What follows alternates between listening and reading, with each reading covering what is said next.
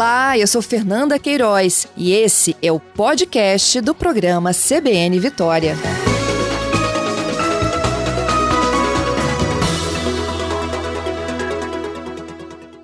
Leila, bom dia. Bom dia, Patrícia. Bom dia a todos os ouvintes da Rádio CBN. Paz e bem. Bom, vamos lá, né? Falar do Convento da Penha é sempre um grande prazer para a gente que fala dele e para quem está ouvindo, né? O nosso patrimônio histórico, religioso aqui no Espírito Santo, muito amado por todos os capixabas e ponto turístico certo de quem visita o Espírito Santo, né? E a gente está é no meio a gente está no meio da festa da Penha também, essa a comemoração da nossa padroeira aqui do Espírito Santo. E descobrimos, né, sabemos que você está fazendo um levantamento, um inventário de várias imagens, é, fotos, documentos que foram encontrados no convento da Penha. Vamos explicar isso um pouco para o nosso ouvinte? Vamos sim. É com muita alegria que eu falo desse projeto de resgate da memória religiosa do Espírito Santo. Esse projeto surgiu em 2018, quando a Célia Brunelli, que é voluntária da Associação dos Amigos do Convento, me procurou para propor ações, né, visando a preservação dessa história de fé e devoção à nossa padroeira. Então, nós inscrevemos esse projeto nos editais da Secult. Naquele ano não fomos contemplados, em 2018. E em 2019 eu refiz os ajustes né, e inscrevi novamente o projeto e ele foi contemplado.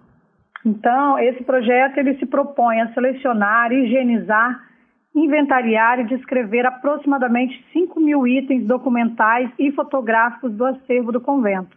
Bom, esse material ele estava guardado num, num, numa chamada reserva técnica, né? Ou seja, já foi feita uma, uma prévia desse material todo. Como é que vocês encontraram esse material? Ele já estava guardado há quanto tempo esperando pelas mãos de vocês para esse inventário? Fala para gente. Então, esse material ele sofreu uma intervenção técnica, né, feita por uma museóloga em 1997, que foi a Maria Emília Matos que fez o inventário e a catalogação desse acervo. E passado mais de 20 anos, esse material não recebeu o devido tratamento técnico. Ele é utilizado em algumas exposições do convento, temáticas, né? É, serve para pesquisa também, mas uma, um tratamento técnico mesmo ele não recebeu nesses últimos 20 anos. Então agora nossa equipe entrou no convento, para quê? Para poder resgatar esse material, fazer a conferência de todas as peças, se tudo que existe nessas mais de mil fichas é, catalográficas encontradas ainda existe no acervo, porque existe o ideal e o possível, né? Uhum. Infelizmente, as nossas instituições de guarda hoje trabalham com o possível, não com o ideal, que seria um ambiente climatizado, com controle de umidade, temperatura, e etc, etc. Mas, de modo geral, o material foi encontrado em ótimas condições de uso. Algumas marcas do tempo, né, amarelados, algumas marcas de clipes, né, de uhum.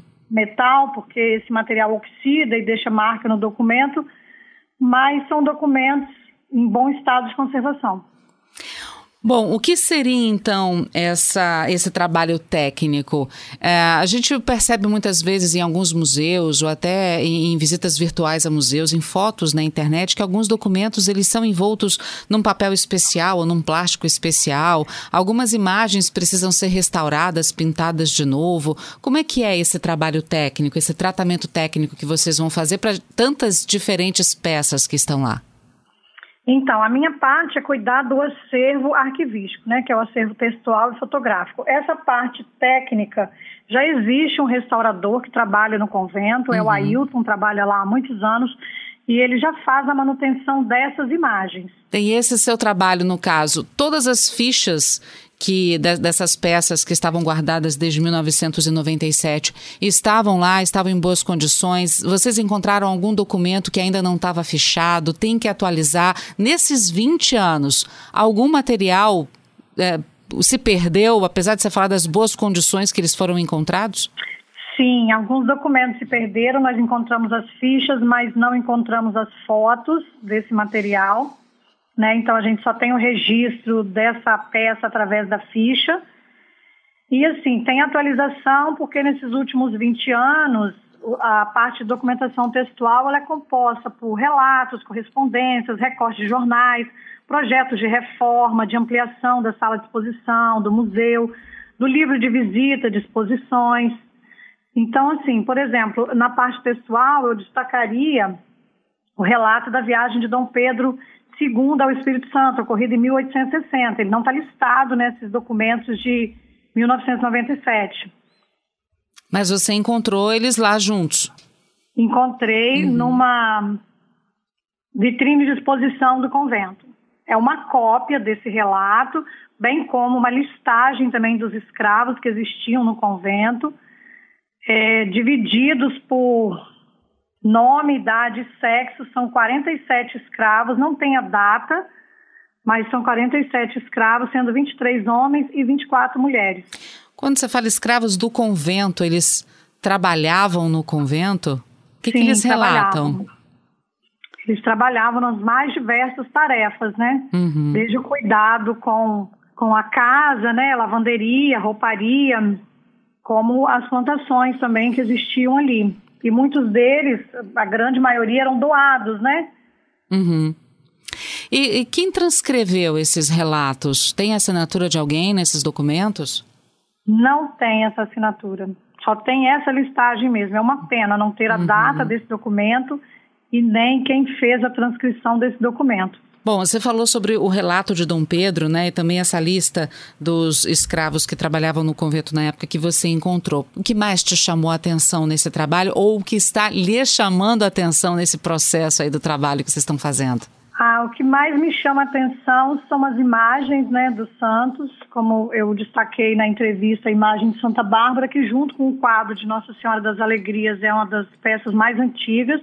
É, os paramentos religiosos, objetos litúrgicos, é, utensílios de época, eu posso destacar uma cuspideira do século XIX, então assim, isso existe a peça, tem a ficha, a fotografia e a peça no convento, Uhum. Muito material dos ex-votos, né?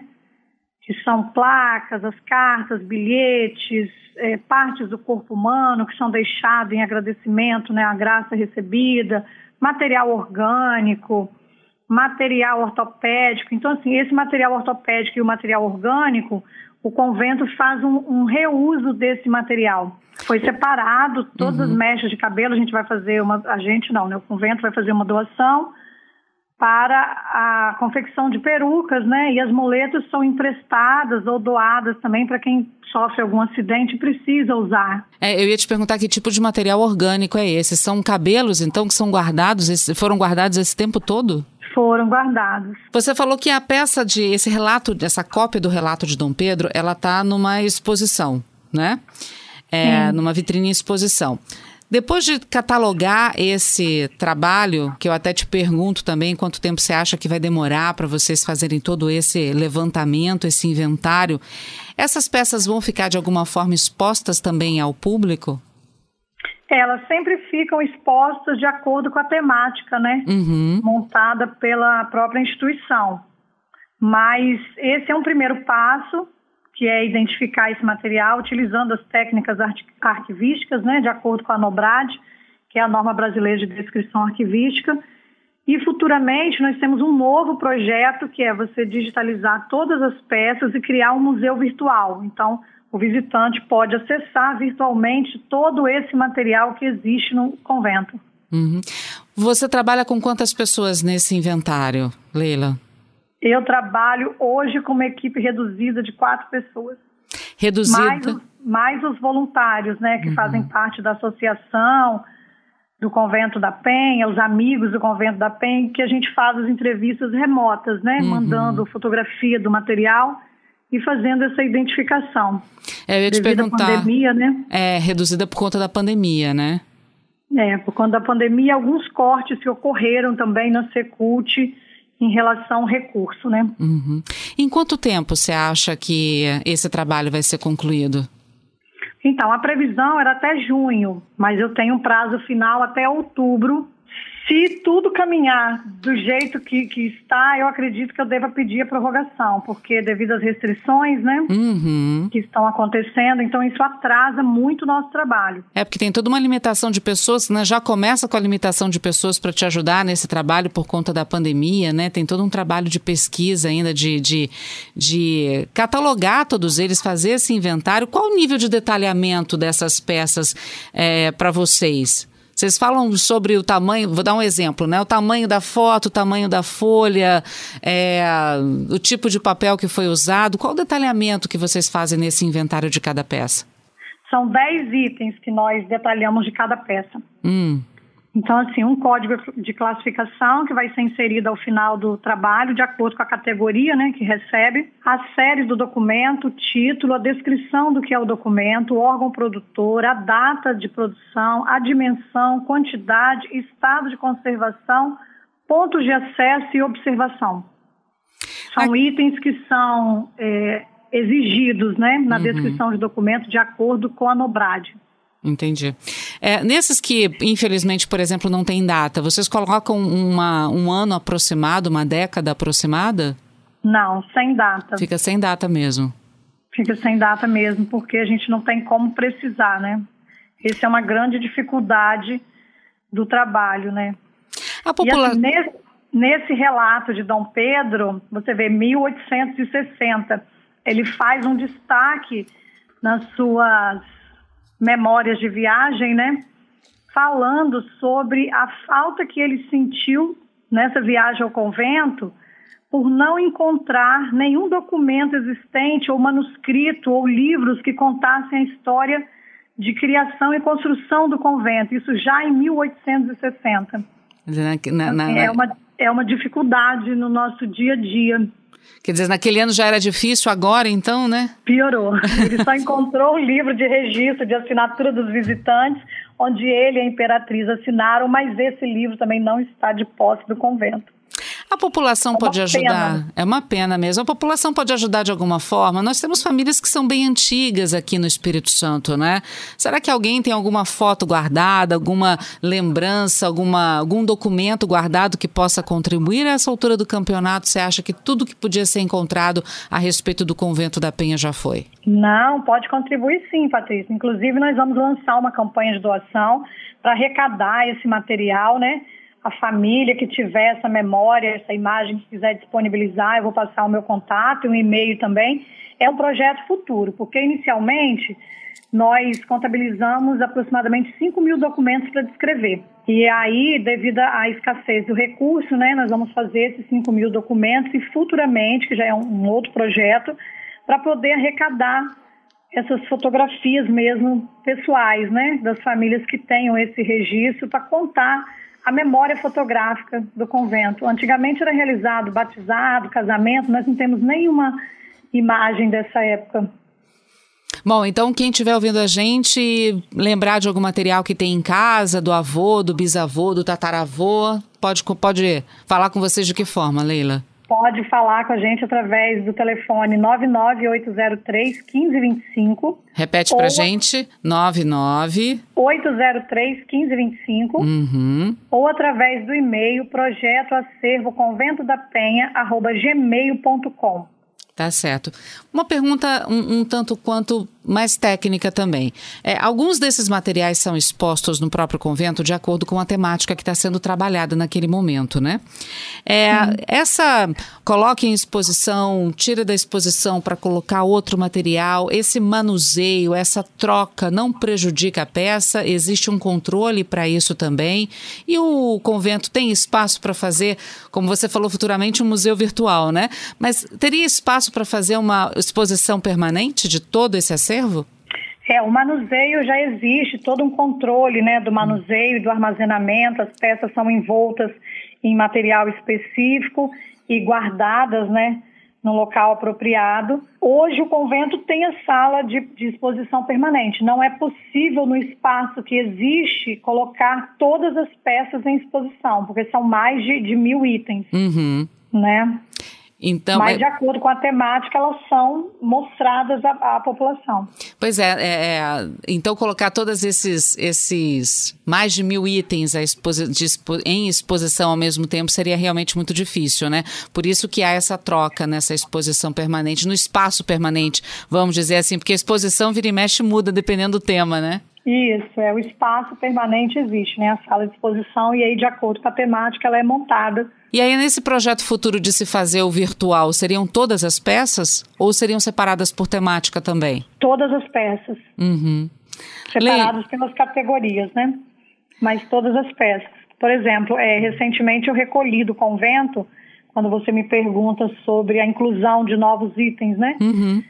Eu recolhi aproximadamente umas 10 caixas de material que são referentes ao ano de 2019, do material dos ex-votos, que todo dia esse material é deixado no convento. Uhum. E assim, o convento não tem é, disponível um local para guardar todo esse material. Então, assim, conversa com o Frei Paulo Roberto, né, que é o guardião do convento, nós criamos um protocolo para registrar esse documento, fotografar, inventariar e nós vamos guardar ele só de forma virtual com essa fotografia.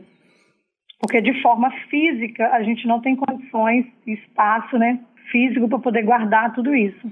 Então nesse nesse site que vai ser lançado ano que vem, todo esse material que que é doado no convento, que é deixado lá em agradecimento a uma graça recebida, vai ser exposto também. Eu queria pedir aqui a todo mundo que está nos ouvindo que vai lá, deixa sua fotografia ou deixa qualquer outro tipo de material em agradecimento, que deixe uma identificação. É importante para a gente, porque a gente vai é, catalogar esse material e muitas das vezes não tem nenhuma informação sobre quem deixou, né? Se a pessoa quiser se identificar, para nós é muito bom. Bom, se não quiser, de repente, falar o nome completo da pessoa, pelo menos família Silva, ano de Sim, 2021, iniciais, né? A data, uhum. o local, né? Uhum.